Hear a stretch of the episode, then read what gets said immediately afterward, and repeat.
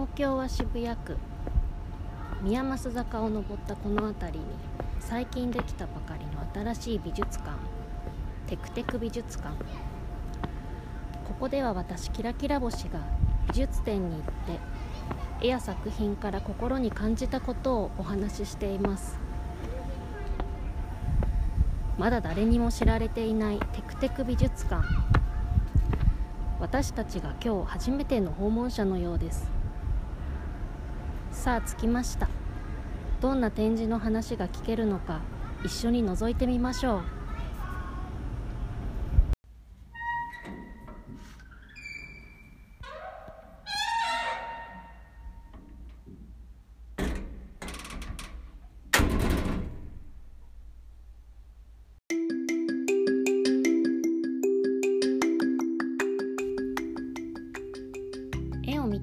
見て感じたことを真空パック。キラキラ星のテクテク美術館。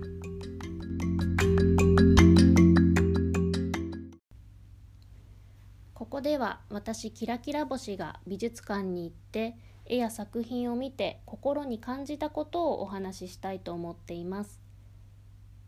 私には特に絵を描く技術もなければ絵に対する知識もなくまた作者の背景とか歴史そういうものにも詳しいというわけでは全くありません。そういったことであれば本を読んだり文献資料を見たりインターネットを調べたりすればある程度のことはわかるかと思うんですがここで私が一生懸命にそれを調べて説明をしても知識量の上でも理解度の上でも全く足りるものではないと思っています。それなのでここでは特にそういったものを調べてお話しするということではなくて私がその一枚の絵の前に立った時にどんなことを心に感じたのかどんなふうにその絵を見てどんなふうに私の心が動いて思いを抱いたのかそういったことをお話しできればと思っています。今回の展示はこちら。改め今回話すことはこちら。美術館の音声ガイド。皆さんは美術館に行くときに音声ガイドを借りますか？それとも借りませんか？今日は美術館に行ったときにある音声ガイドについて話をしてみたいなと思っています。テクテク美術館でもいろいろな美術展の話をしましたけれど美術館によってまたその美術展によって音声ガイドお金を払って音声ガイドの機械を渡されて耳からガイドを聞く音声ガイド。それがある場合とない場合とありますけれどこれ借りる借りない。強い意志を持って借りる強い意志を持って借りない。いろいろなんじゃないかなと思っていて皆さんどうですか？借りますか？借りませんか？私は借ります。音声ガイドがあれば確実に必ず毎回借ります。私このテクテク美術館の冒頭でも言いましたけど、まあ、知識もないし理解力も特段あるわけじゃないからここではそういう美術展とか作家に対する知識とかそういったことは特段話さず単純に自分の感想を話しますよって言っているんですけれど背景とか知識とかそういうことに興味がないっていうわけでは全くなくてそれをポッドキャストとして皆さんにお話しするような力量とか自分の中での知識とか理解度はないからそれをしていないだけで知ることはすごい大好きなんですね。この作品がなぜ書かれたのかどういう背景があるのかどういう特徴があるのかこの作家はどういうふうに生きてきたのか。この絵はどんな風に見ればいいのかどんな風に言われているのか。そういうのを知るのはすごく大好き。もっと聞きたいもっと知りたいって思うので展示に行ったらキャプションも一語一句よく読むし音声ガイドがあったらこれのためにわざわざ作ってくれた解説説明しかも盛り立てるように楽しく作ってくれている音声ガイドもあってそれを数百円でまあ大体500円とか600円とかですか？数百円で聞けるんだったら、こんなにいいことはないと思って意気揚々と借りています。で、人によってはお金がもったいないから借りないよっていう人もいるかもしれないしなんか解説メインになってしまうと自分の目では見られなくなっちゃうからそれを聞くとああこういうことなのかってそっちに気持ちが持ってかれちゃうから特にそういうのは借りないよっていう人もいるかもしれません。あとは逆にそういう音を聞きながら誰かの説明を聞きながら見るのは煩わしいなめんどくさいな特に必要ないなっていう人もいるかもしれません。私は単純に見たい知りたい楽しい楽しいと思って借りています。でこの音声ガイド話している方まず第一に皆さん基本的にとっても声が良くてとっても聞きやすくてで説明ももちろん作品の理解が深まるような内容だったりエピソードだったりっていうのがあってとっても楽しいんですけれど基本的にまず素敵な声が耳元で聞けるしかもいろんな情報が知れるってすごいいいなって思って借りています。でこの話し手ガイドをしている方っていうのはナレーションをされているナレーションを仕事にされている方の時もあるし声優の方が担当していることもあるし俳優の方ミュージシャンの方いろいろあると思うんですけれど誰が音声ガイドをするかなっていうのもすごく面白いですよね知っている人でも知らない人でもあこんな声こんな一面こんな素敵なこんな雰囲気なんだって新たな発見もあったりしてとても楽しいです。それと音声ガイドの機械って細長い機材みたいなものを渡しされてそこにコードがつながっていて、ヘッドホンなり片耳にだけつけるイヤホンみたいなのがあったりするんですけれど、借りると担当の方が使い方分かりますか？っていうふうに聞いてくれて、私毎回借りてるので、で、大体同じような形の音声ガイドの機械なので、わかるんですけど、教えてくださいって必ず言うんですね。初めてですか？とか使い方分かりますか？って聞かれても、あ、教えてくださいって。で、なんでかっていうと、もしかしたら、その時には私の知らない新機能が搭載されているかもしれない。すごく便利だったり、すごく楽しい新機能がもしかしたらここには搭載されてるかもしれないって思って、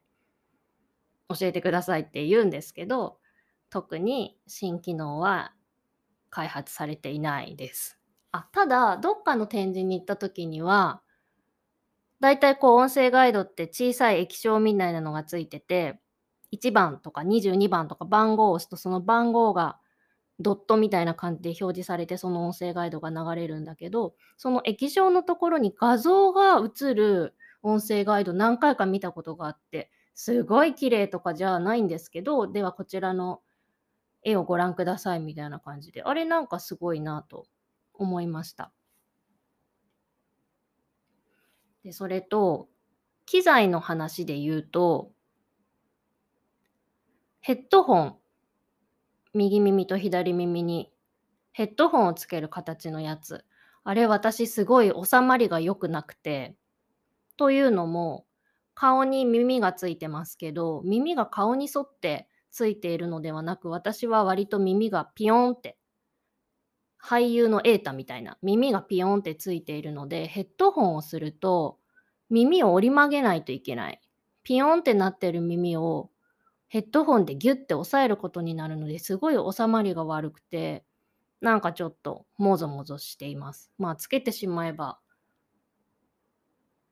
あれだけどなんか耳の形って人によるし収まりいい人いまいちな人 いろいろいる気がするんですけど皆さんはどうですか？ヘッドホンと耳。ヘッドホンと側頭部の具合いい感じですか？そしてもう一つ音声ガイドって大きく分けると2パターンあって1個は今ずっと話してきたような、まあ、手のひらサイズぐらいかなその機械を渡されてそこにストラップがついていて首からぶら下げて耳にコードとくっついたヘッドホンを耳につけるタイプと、あとはスマートフォン。自分のスマートフォンにダウンロードして、自分のスマートフォンで聞くパターン。ありますよね。何箇所かの美術館はこのスマートフォン型でした。で、これすごくいいのが、美術館によっては、家に帰ってからも自分のスマートフォンで聞けるんですよね。これいいですよね。確かアーティゾンミュージアム？アーティゾン美術館？確かねっていうか私今これスマートフォンにアーティゾンのアプリ入ってるからあるんだ。それとあと三菱一号館美術館。ここは自分のスマートフォンで聞けるから家に帰ってからも聞けてすごい楽しいなと思います。もちろん映像もとてつもなく綺麗です。基本的には音声ガイド、今話してきたように、良い声で作品の情報をたくさん知ることができて、へえ、そうなんだ、知らなかったっていうことを聞くことができて、またエピソードを聞くことができて、充実するっていうのが基本的な音声ガイドの魅力、良いところ、私が好きなところですけれど、ちょっと違う単純に知識を得られたっていうこととはまた違う切り口で心に残っている音声ガイドというのがいくつかあるので、ここでご紹介をしたいと思います。まず一つ目。バロットン黒と白点。掘り出されたのは人間のドラマという展示。これは2022年10月29日から2023年1月29日まで東京駅にある三菱一号館美術館で展示がありました。行かれた方いらっしゃいますでしょうか？バロットン。この方、スイスに生まれて19世紀末にパリで活躍したナビ派の画家、フェリックス・バロットン。この方は黒一色の革新的な木版画で名声を得た方。木版画の方なんですね。白と黒の木版画。とっても素敵で、とっても魅力的で、引き込まれるように見たんですけれど、この音声ガイドを担当していたのが、声優津田健次郎さん。この音声ガイドがすごかったんですよ。私、とにかく毎回音声ガイドを聞いているので、まあ何千何百って言ったら嘘になりますけど確実に何十。いや100 100は聞いてないかな。何十は音声ガイドを聞いてるんですけどこれまで聞いた音声ガイドの中で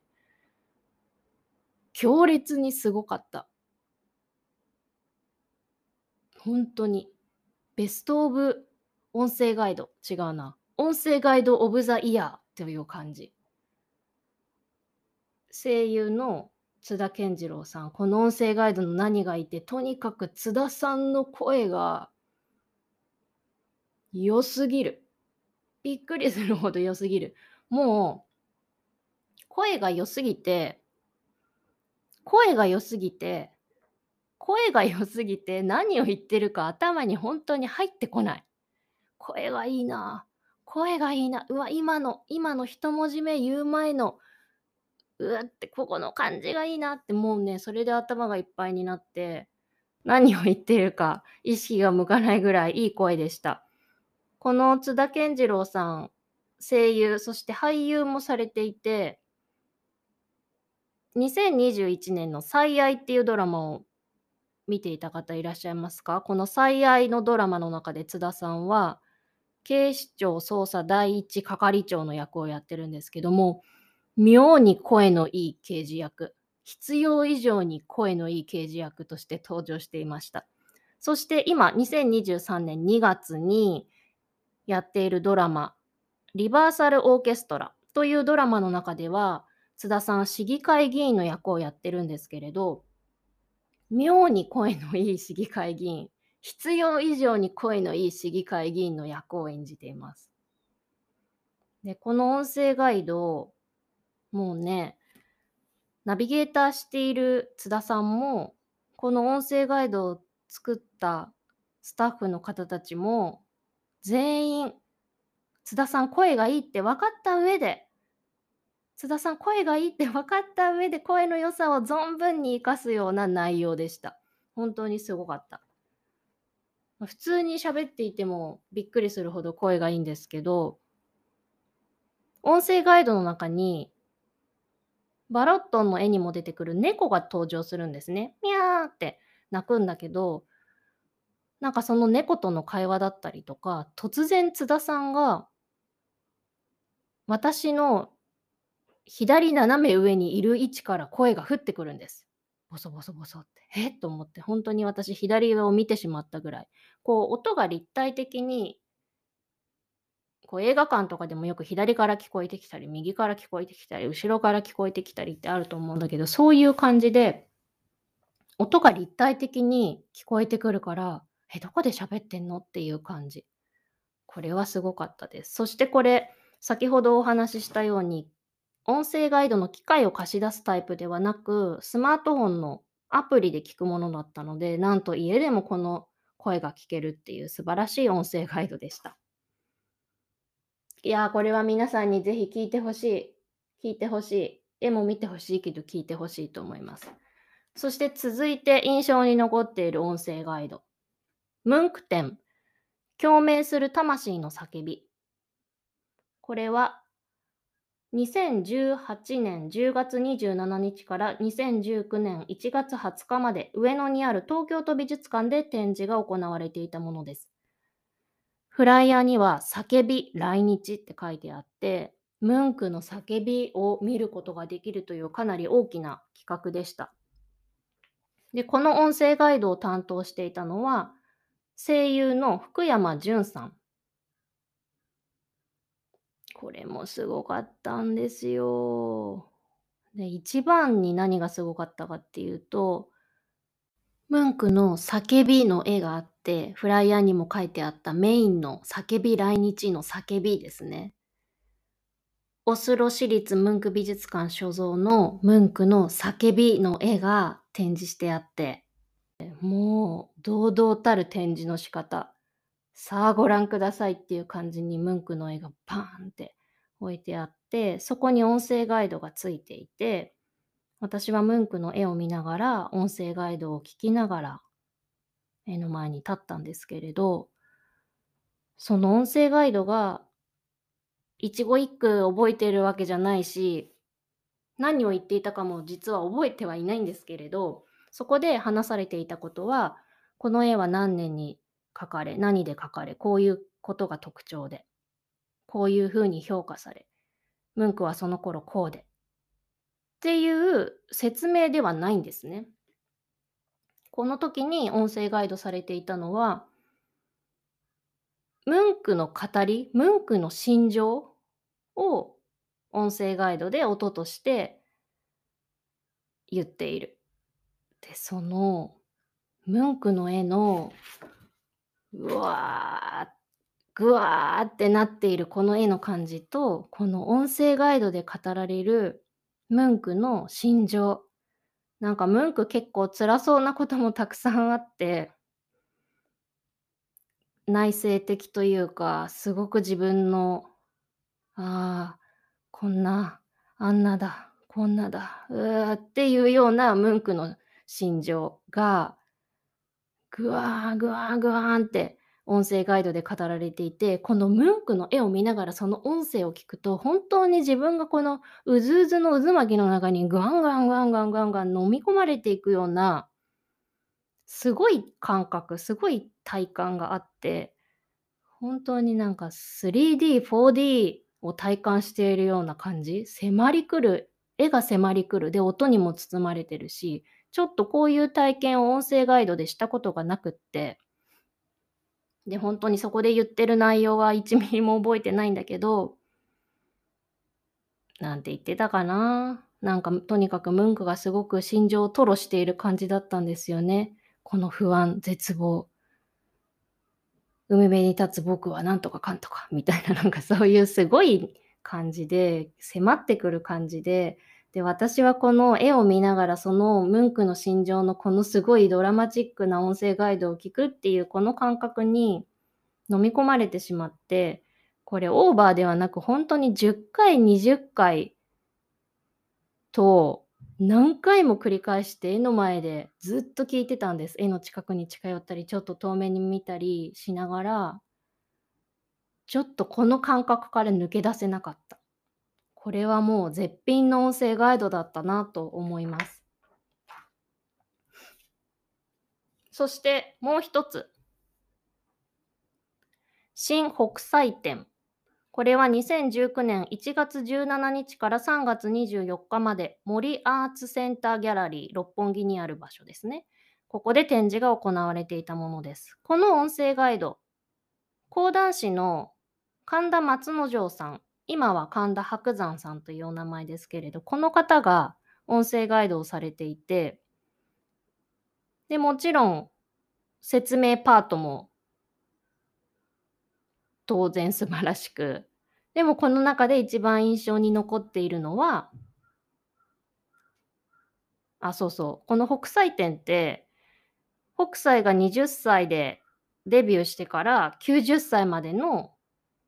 彼の画業の変貌を紹介する、こう、網羅的に見るようなものだったんですけれど、その中でこの音声ガイド、特に印象に残ったのは、お岩さんの絵があるんですね。で、そのお岩さんの絵を見ながら音声ガイドが神田松之丞さんが語る東海道四谷階段でお岩さんの話が聞けるんです。もう絶品どころじゃない。まあ普通に音声ガイドの解説作品説明とは趣旨がだいぶ変わりますけれどでもこれは神田松之丞さん現白山さんが音声ガイドをするからこその音声ガイドですよね。これ他の人が四谷階段話してもこんな感じにはならんでしょうと。北斎のお岩さんを見ながら絶品のお岩さんを聞くっていう最高の体験でした。そして一番最後に、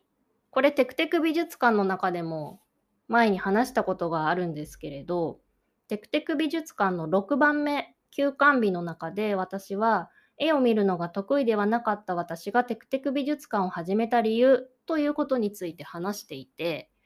でここで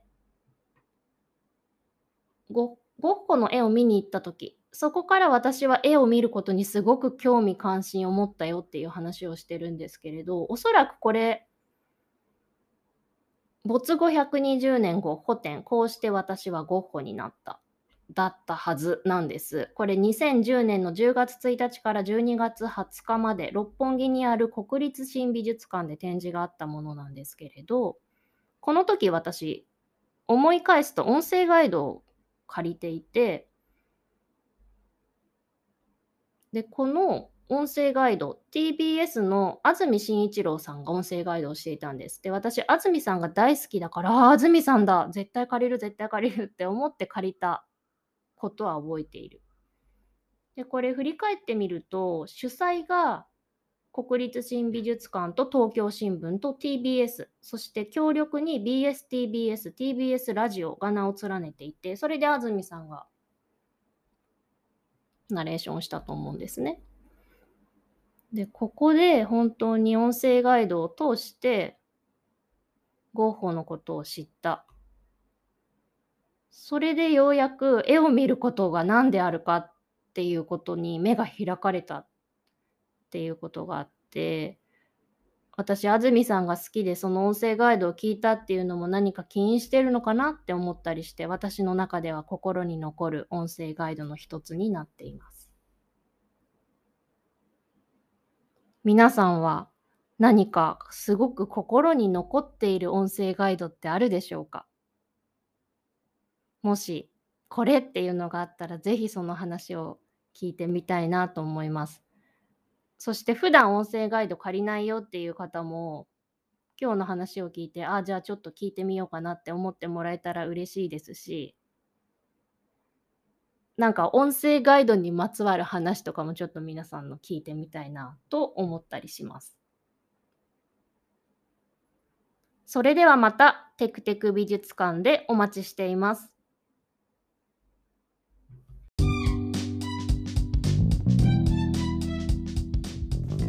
テク美術館公式ミュージアムショップではテクテク美術館オリジナルグッズを販売中。最近新しく入ったアイテムはトートバッグ。トートバッグのサイズは M と L さらにランチトートバッグもあります。デザインもいろいろ色もいろいろナチュラルホワイトデイジーホットピンクレッド。ライムライトブルーターコイズ。ステッカーの裏に書いてある新テクテクちゃんのトートバッグもあります。そして春の散歩トート。さあ春だ。行けるところまでレンタカーを借りてふんふんと鼻歌を歌いながら飛べそうな気分。あの人に似合いそう。上野でも世田谷代田でも美術館でもカフェでもどこへでも。テクテク美術館公式ミュージアムショップ。検索してみてください。ポッドキャストの説明文のところにもリンクがあります。テクテク美術館公式ミュージアムショップ検索してみてください。インスタグラムもあります。テクテク美術館インスタグラムで検索してみてください。絵を見て感じたことを真空パック。テクテク美術館。